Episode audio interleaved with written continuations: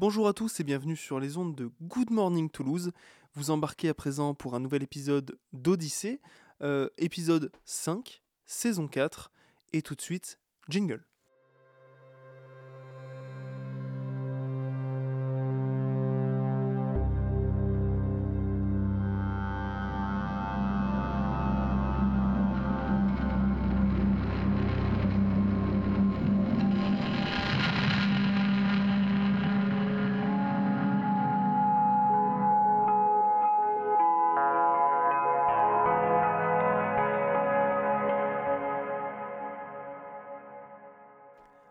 Ce soir, le grand, l'unique, le terrible, Simon. Salut Oh Simon, là ça là, va Quelle présentation avec euh, pleine d'entrain, ça va et toi? Très content de pouvoir me faire présenter cette fois-ci. Et toi, comment tu vas? Bah, très bien, je te remercie. Et puis écoute, ben euh, oui, ça, ça fait plaisir un petit peu de passer la balle. euh, moi, moi c'est toujours un, un bon moment. Mais surtout, vous avez pu découvrir son portrait, c'est le dernier sorti. Euh, je ne le présente plus, mais je le présente quand même.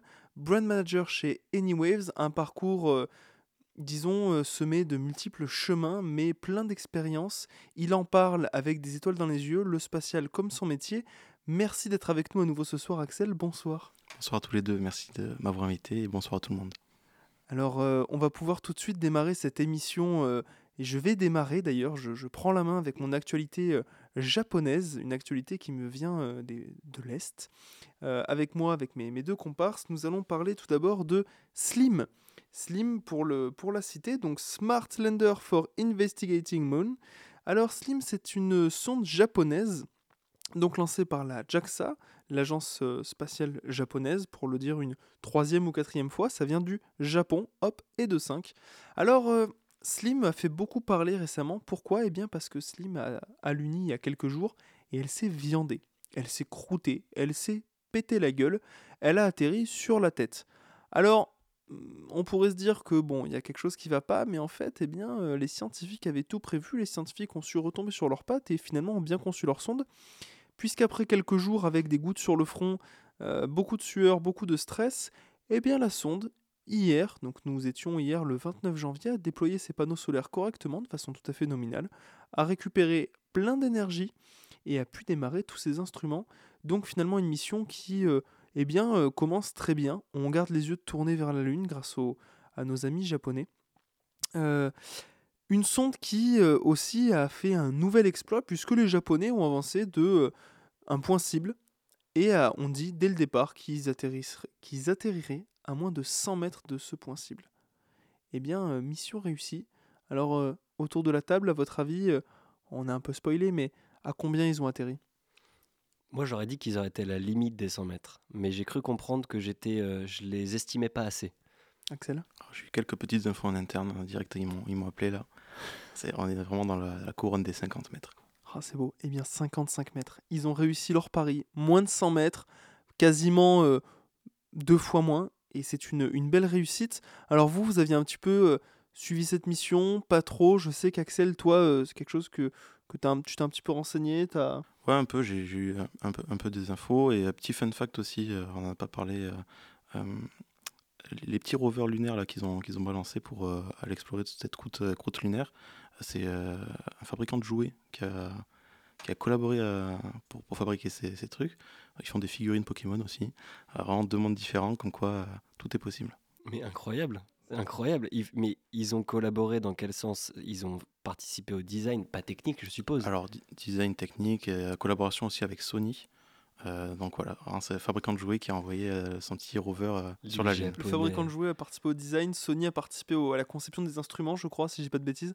Et euh, c'est assez fou en fait quand on se dit que le mec il a designé des jouets Pokémon, puis il a designé des petits rovers lunaires euh, parce que, parce que pourquoi pas. Ah, il n'y a pas de frontières, hein, c'est fou. Et on se dit que là, récemment, il y a deux, voire trois missions, si on remonte un peu plus, qui ont échoué à, à se poser sur la Lune. Alors, certes, Slim s'est posé sur la tête. Mais il s'est posé quand même, et visiblement, il est euh, en tout cas en partie euh, euh, en fonction. Donc euh, pour les scientifiques, c'est très rassurant. Mais de se dire que ça a été fait en partenariat avec un constructeur de jouets et une boîte multimédia et jeux vidéo, euh, pour, mais quelque part, pour des Japonais, ça m'étonne pas tant que ça. Et c'est aussi pour ça que je les respecte, c'est qu'ils ont des, une audace que d'autres n'ont pas sur des aspects euh, très techniques, Ouais. scientifiques. Quoi. ouais, une discipline surtout. quoi. Aussi, ouais. Ils font les choses à fond. Et, et ça place le Japon en cinquième position des pays qui ont posé un truc de manière tout à fait correcte sur la Lune après, après l'Inde. Voilà. Félicitations à ouais. vous, euh, chers scientifiques japonais. Bravo, euh, effectivement, vraiment. Et euh, je vais en profiter tout de suite, on va passer à une autre actualité, pas des moindres, on va étudier, euh, je vous spoile pas, mais quelque chose euh, de haut intérêt, c'est lié à une pomme. Simon, je te laisse la place. Effectivement, alors lié à une pomme, je vais devoir vous raconter quelques trucs avant pour s'y raccrocher. On va parler d'une mission qui vient d'être validée par l'ESA pour le début de son, son développement, qui s'appelle LISA pour Laser Interferomet- Interferometer Space Antenna. Cette fois-ci, je ne l'ai pas réussi.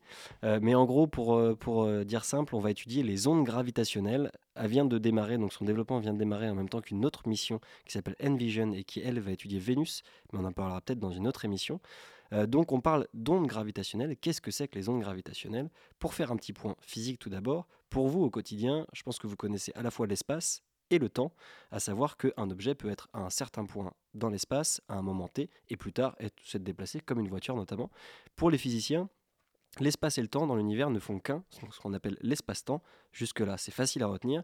Et en gros, les ondes gravitationnelles, c'est ce qui résulte de, euh, mouvements, ou en tout cas d'interactions entre deux corps très euh, compacts et très volumineux, euh, notamment par exemple les trous noirs. Et dans le cas d'une collision de trous noirs, ce qui peut arriver dans l'univers, ce qui est assez cataclysmique, se propage un peu à la manière d'un caillou qui viendrait être lâché dans un lac, des ondes cette fois-ci pas des ondes euh, sur une surface d'eau, mais des ondes gravitationnelles qui peuvent être décelées, mais qui causent des déformations infinitésimales de l'espace-temps et qui peuvent être, euh, en tout cas, senties partout dans l'univers, qui se déplacent à la vitesse de la lumière.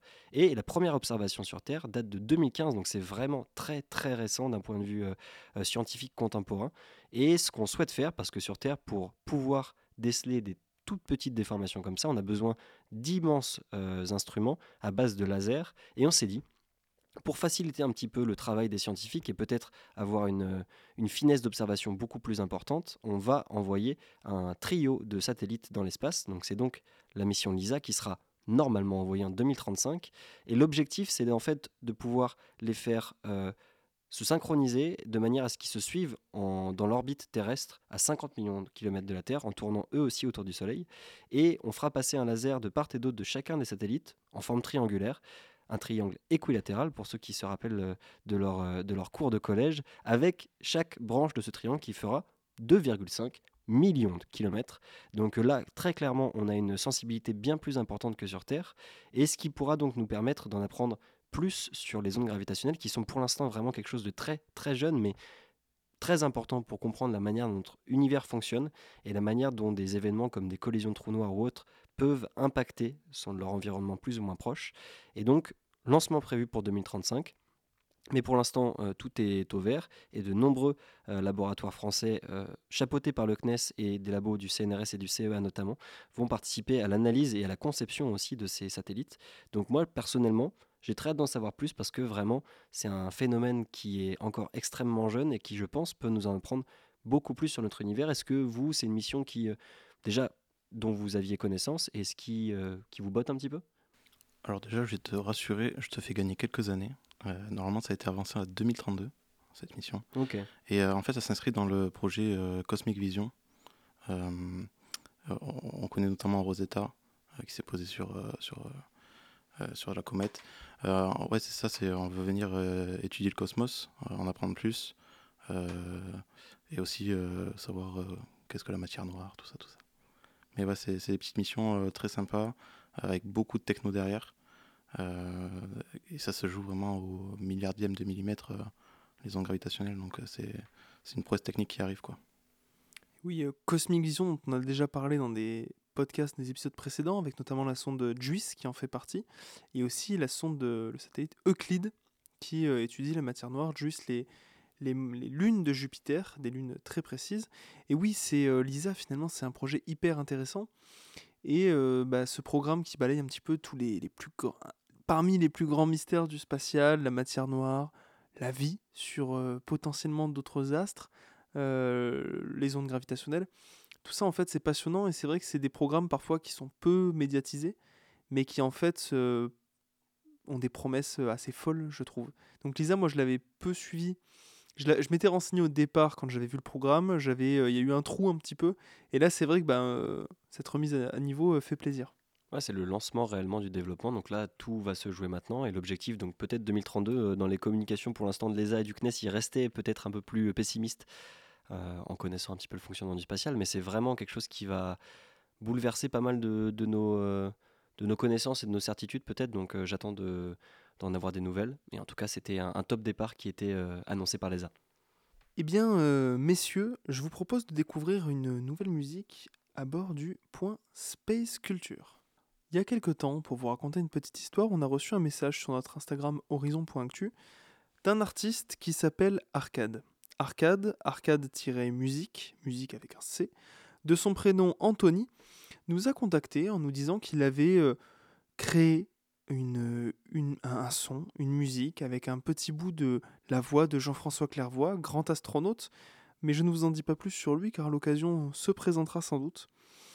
Alors Anthony, Arcade de son nom d'artiste, est originaire de Toulouse, la ville du spatial, une ville qui finalement met cet environnement à l'honneur, qu'il a lui-même bercé. Et donc même s'il a conscience qu'il ne pourra peut-être jamais aller dans l'espace, eh bien il a toujours gardé les yeux vers les étoiles, mais les pieds sur Terre, et grâce à cette musique, il espère vous faire, nous faire voyager un peu plus près des étoiles. Je vous laisse l'écouter, on en parle juste après. Notre mission, c'est d'aller explorer des mondes étranges. C'est aller là où on n'est jamais allé pour voir, pour augmenter notre connaissance. C'est dans les gènes de l'homme d'explorer.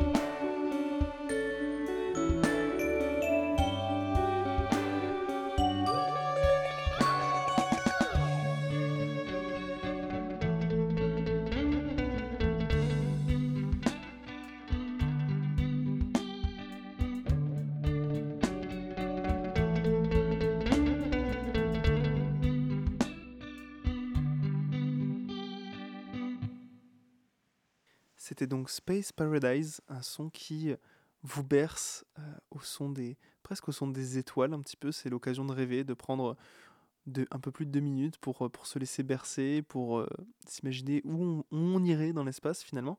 Moi j'ai beaucoup aimé. ça donne envie de se poser, ça donne envie de lire un petit bouquin, ça donne envie de, de regarder une vidéo de un, direct live depuis l'ISS. Et vous, Simon, Axel, vous en avez pensé quoi? Ouais, c'est très cool. Et le, petit riff de guitare passe très bien et, euh, assez répétitif pour que tu puisses mettre la, musique en repeat et pas te rendre compte que tu l'as écouté dix fois. Parce qu'elle est très courte, mine de rien. Et en vrai, euh, non, franchement, pour, euh, pour une petite prod un peu lofi comme ça, je trouve ça très agréable. Et c'est vrai, avec notamment le, petit discours de Jean-François Clairvoy en, introduction, ça fait très spatial. Je trouve ça, ça rentre bien dans le thème. Donc bravo à lui. Et puis, bon, on le recevra pour en discuter avec grand plaisir à l'occasion. Mais non, non, moi j'ai beaucoup aimé. Pareil, je me voyais dans un open world là. Tout, est possible. Donc très très chill, très agréable à écouter. Je pense que je me mettrai dans une session de travail. Euh, je pense que ça passera bien. Eh bien, trop bien. Salut à toi, Arcade, Anthony, si tu nous, si tu nous écoutes. Et euh, merci beaucoup pour cette, cette belle prod. Alors, on va attaquer cette seconde partie d'émission avec un sujet euh, tout à fait palpitant, tout à fait passionnant. Dans le New Space, c'est un sujet dont on a beaucoup parlé, euh, plus ou moins en bien, plutôt en bien, parce qu'on est des passionnés, c'est un milieu passionnant et c'est un mouvement absolument palpitant. J'aimerais qu'on aborde, et parce qu'on a aussi la présence du, magnifique Axel avec nous, la communication comme force du New Space. Alors le New Space, ce mouvement très dynamique qui se détache un petit peu euh, du, pour parler vulgairement, du old space, des, agences, par différents points, mais aussi par sa communication. J'aurais envie de qualifier euh, une majorité de cette communication comme plus dynamique, peut-être plus proche d'un grand public, qui vulgarise plus, qui parle plus, peut-être plus transparente aussi, mais je m'égare pour l'avoir vécu, pour le suivre, c'est beaucoup d'entreprises de moins de 100 salariés. J'entends par là que les agences en ont euh, des centaines, parfois des milliers, euh, qui n'hésitent pas à communiquer en vidéo, en podcast, euh, sur Instagram, sur Twitter, sur LinkedIn, sur Facebook, pour finalement véhiculer des réussites, des expériences, des, mm, du storytelling, une histoire de vie, une histoire d'une boîte, d'une idée, d'un recrutement. Tout ça un petit peu, ça fait vivre, ça rapproche le grand public, ça rapproche l'étudiant, ça rapproche l'adulte, l'enfant, des étoiles, de missions très terre à terre, de missions parfois qui ne sont surtout dans l'espace. Et ça nous permet aussi de sensibiliser au fait que la coopération internationale, elle se fait aussi avec des acteurs de toute taille et de tout secteur.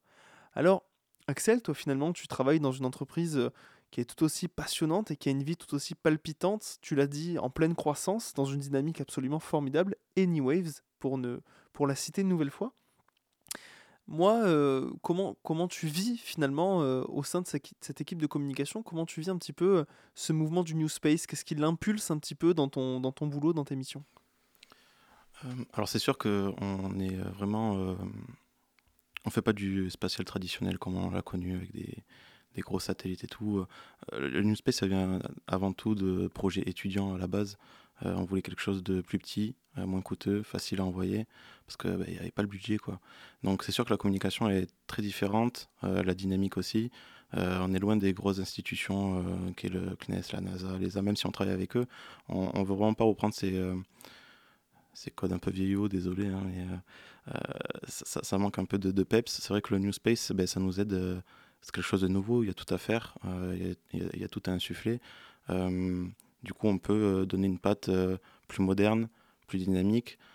c'est ce qu'on essaye, nous, de faire chez InWaves, d'avoir un, statut bah plus, actif, plus communicateur. On va vraiment partager, bah, comme tu as dit, les réussites, les, nouveautés, nos innovations. voilà, vraiment donner un, nouveau souffle au spatial, le rendre plus abordable au grand public, euh, et, montrer que le spatial, ben, en fait, euh, il nous touche tous, euh, ton téléphone, le GPS, Internet, tout, tout, découle du spatial. donc c'est vraiment important que le monde le sache et qu'en fait il y a un acteur du spatial lui aussi, même s'il ne travaille pas directement dedans. Quoi. Ouais, et puis c'est vrai, tu, tu l'as dit aussi, c'est un peu tu peux raconter plus facilement, je trouve, une histoire avec les startups euh, du spatial et le New Space, euh, plus qu'une euh, une agence qui a, comme tu le disais, un, flot de salariés gigantesque et puis une histoire aussi beaucoup plus longue et souvent institutionnelle, étatique. Là, les startups, ça peut être des belles histoires de projets étudiants notamment, pas que, mais c'est vrai que pour beaucoup, ça partait de là. Et aujourd'hui, ça peut être des réussites gigantesques d'un point de vue économique, certes, mais aussi social et, et d'un point de vue innovation. Donc non, je pense que la communication, c'est quand même un outil qui est euh, central pour ce, genre d'entreprise euh, et, qui est plutôt bien investi. Tu as cité jusqu'à Facebook, quoi. Mais maintenant, les startups sont même sur, euh, sur, TikTok, par exemple, pour certaines. Et c'est, je trouve, une sorte de, comment dire, de flexibilité qui, je pense, est un atout pour les startups de pouvoir se dire, on fait ce qu'on veut, là où dans les grandes institutions, c'est pas le cas. Euh, pour diverses raisons, mais euh, je trouve que cette liberté, elle est plutôt bien investie par beaucoup de startups. Anywaves également, mais on n'est pas là pour, euh, faire de la pub trop facile, hein, mais il y en a beaucoup d'autres également. Puis Anywaves n'est plus une startup, si je dis pas de bêtises. Nous sommes un industriel du spatial. Oh. attention. attention. Mais c'est aussi ça, parce que c'est la startup, souvent, c'est une étape préalable à autre chose. Et c'est parfois ce, parfois ce, gap de temps qui fonctionne pas pour certaines, parce qu'il faut le dire, les startups, c'est pas que des réussites, hein. mais euh, quand ça fonctionne, ça peut être un très très beau tremplin. Et je trouve que ouais, y a des choses qui émergent de ce milieu-là en France, en Europe et, euh, au-delà de, l'océan Atlantique notamment, qui je trouve est vraiment très intéressant et fait bouger pas mal de choses dans le ce qu'on appelle le all space. Mais ça, on pourra peut-être en reparler. Mais toi, du coup, en, tant que brain manager, euh, comment tu tu te dis, est-ce que tu te dis avoir plus de liberté dans ce que tu fais ici que dans une grosse boîte, alors que peut-être que tu as aussi moins de moyens? Comment tu te situes par rapport à ce, cet écosystème?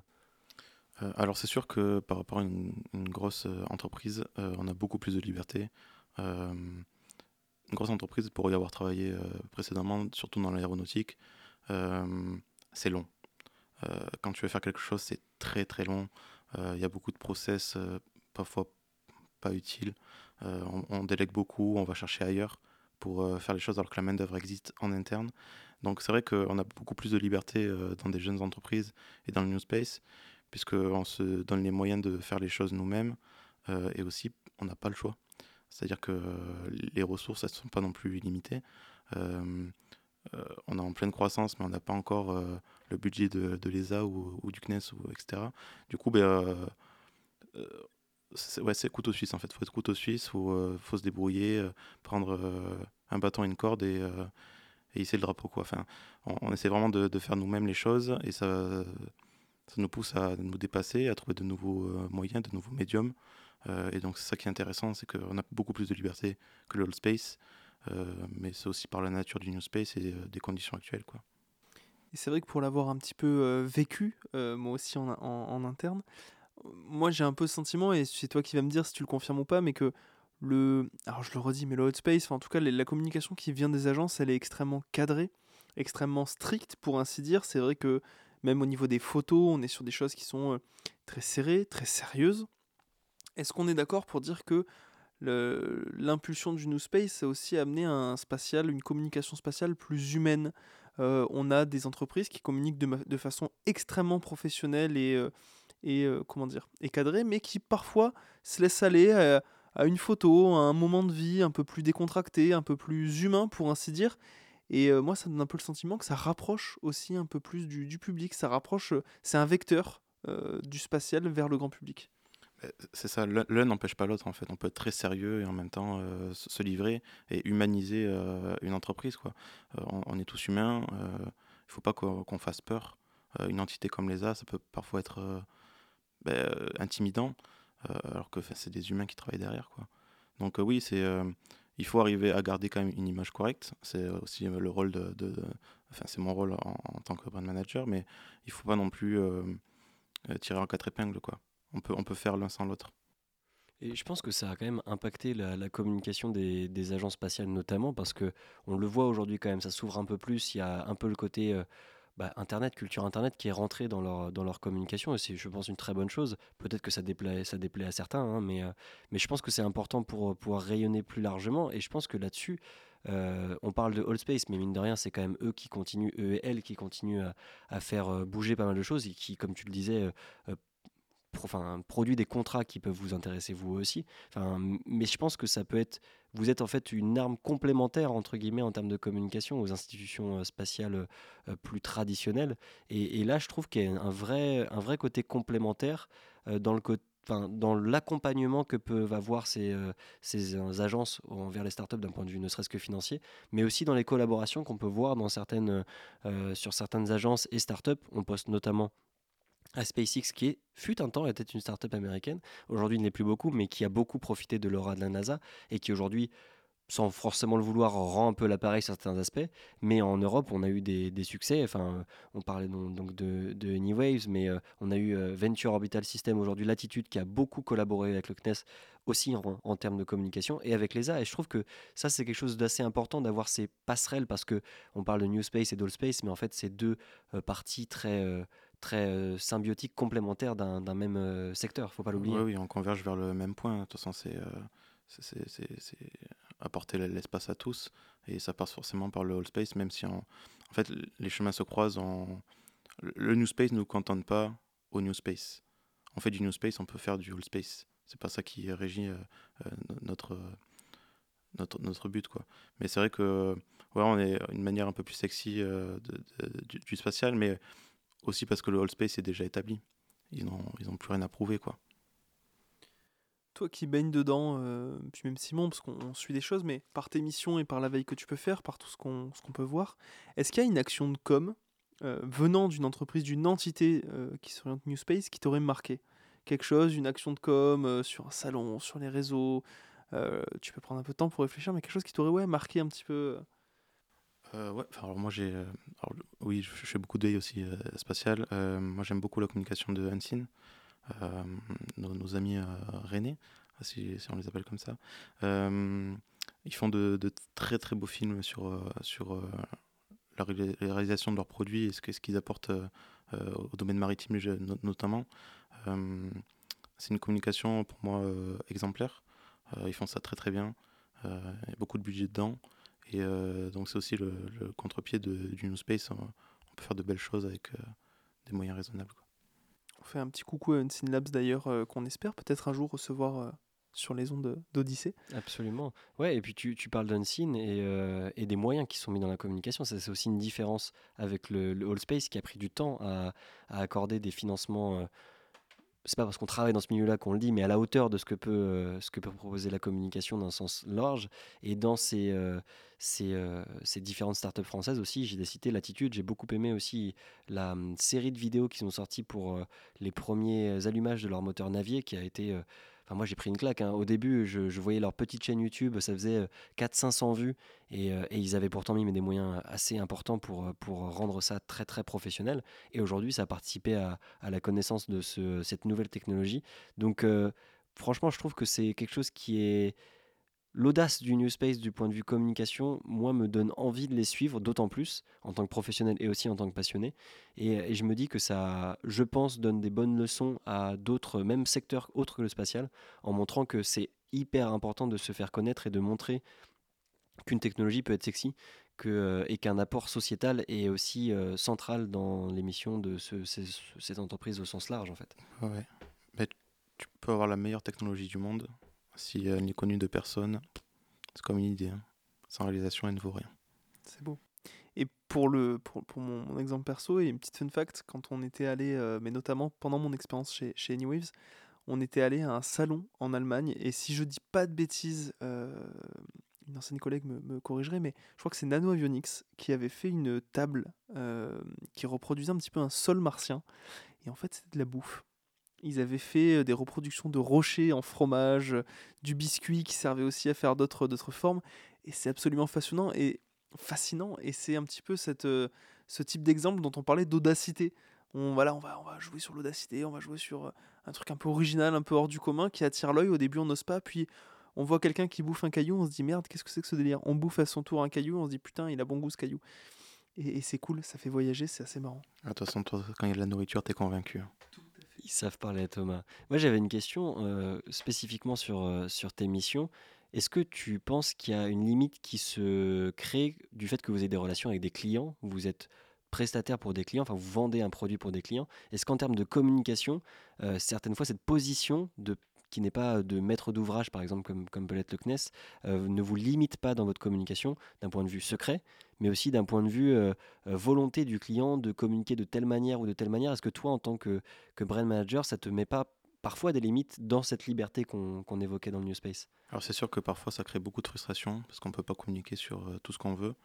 Et, et, et, oui, ça, ça, crée des limites qui sont pas de notre sort. Euh, donc ouais, beaucoup de frustration. Euh, mais c'est le jeu. C'est le jeu du spatial, c'est le jeu de, du domaine dans lequel on évolue. Euh, et ouais, ça, peut être politique, ça peut être client, ça peut être beaucoup de choses. Mais on s'adapte et on, on, fait ça autrement. Parce que le but, c'est quand même, enfin, en tant que communicant, c'est toujours de valoriser les actions de ton entreprise, ta structure, etc.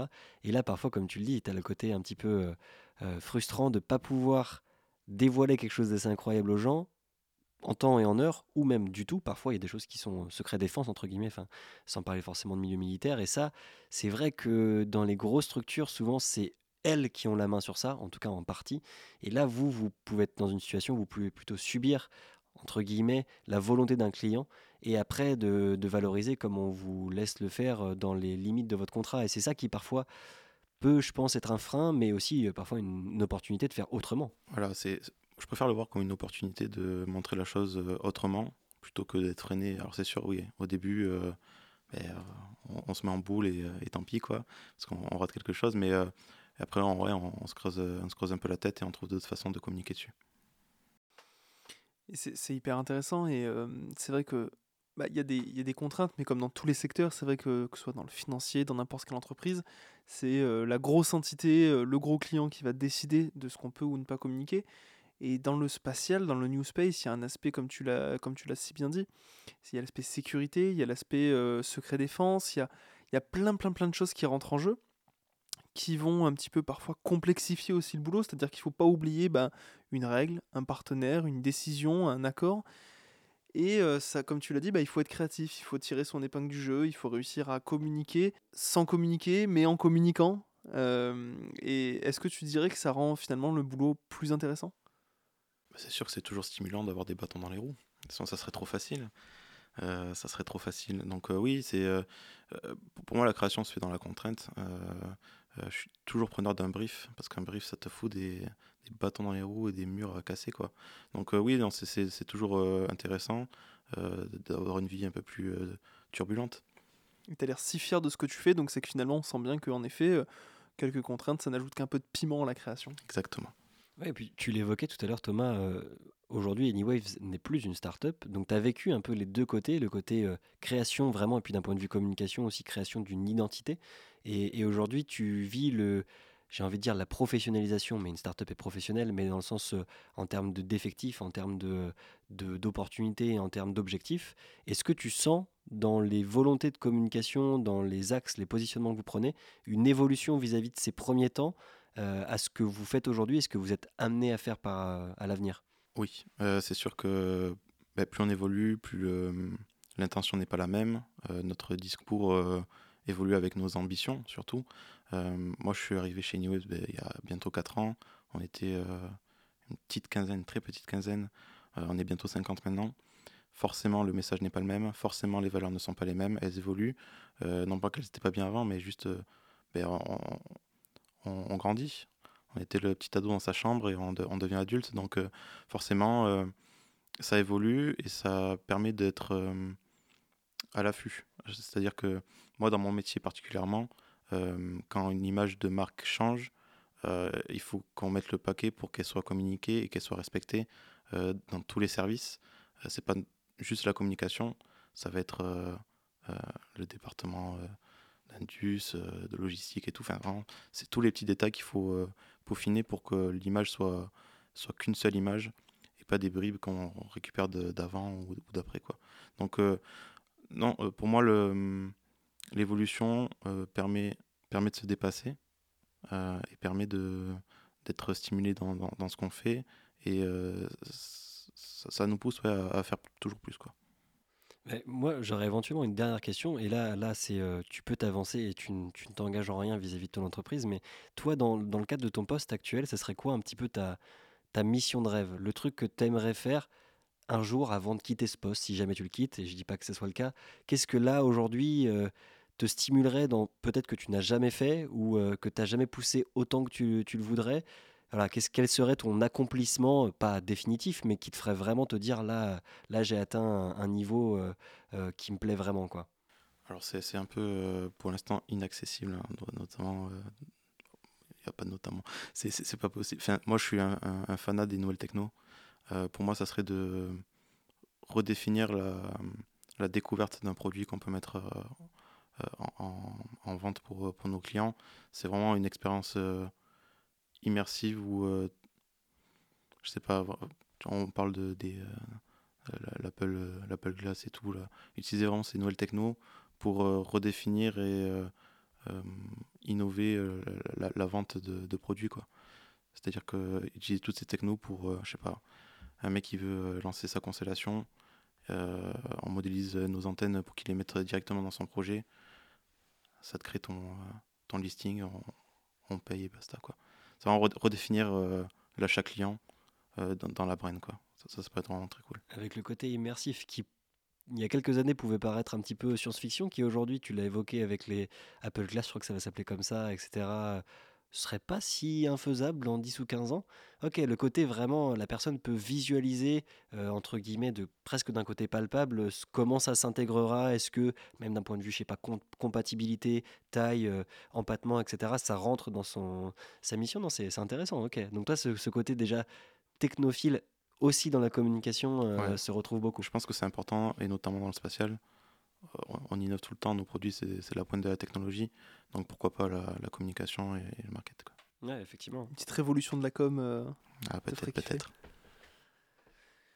Eh bien écoutez, euh, on a bien bien bien euh, déblayé ce beau sujet que la communication dans le, dans le New Space. c'était hyper intéressant. J'invite tous nos auditeurs à se tourner vers les communications eh bien, de Anyways, de Unseen Labs, de Latitude et de tous les autres, de Maya Space, de tous ceux qu'on a reçus, qu'on recevra et qu'on n'a même pas eu encore l'occasion de citer, parce qu'il y a vraiment des choses qui se passent qui sont, euh, qui sont folles. Euh, j'aimerais remercier bah, à nouveau Simon, Simon pour ta présence, ta pertinence, ton audace. Euh, merci Simon. Merci beaucoup à toi. Et puis, ben, je vais te laisser le remercier, mais je suis très content d'avoir pu recevoir un profil comme Axel parce que le côté créatif, c'est quelque chose qu'on n'avait pas beaucoup eu pour l'instant et qui, mine de rien, est une part hyper importante du spatial, qui n'est pas toujours la plus mise en avant tout comme la communication, mais l'un va un peu avec l'autre. Et vraiment, ça apporte un regard très différent. Et je pense qu'on aura plein de discussions euh, en off et peut-être dans d'autres émissions euh, sur des sujets qui sont les tiens, parce que c'est quelque chose que même moi je connais assez peu, mine de rien, alors que pourtant on travaille avec eux, donc euh, avec eux et elles. Et franchement, on est très, très content de cette émission qui est hyper intéressante. En tout cas, je l'espère aussi pour les auditeurs et auditrices. Et puis, bah, merci Thomas d'avoir animé ça encore une fois d'une main de maître. Et on se retrouve très bientôt. Merci à toi, Axel, pour ta présence, pour euh, finalement tout ce que tu nous as partagé, tes expériences, tes espoirs, tes envies et, euh, et toujours ces étoiles que tu as dans les yeux et que tu nous as communiquées avec merveille et pour ta douce voix dans nos micros. merci à vous deux pour cette invitation. Je passe un très très bon moment et euh, toujours un plaisir de, de, vous suivre en tout cas sur, sur les réseaux et sur vos podcasts. Merci beaucoup et tu reviens quand tu veux. Avec plaisir.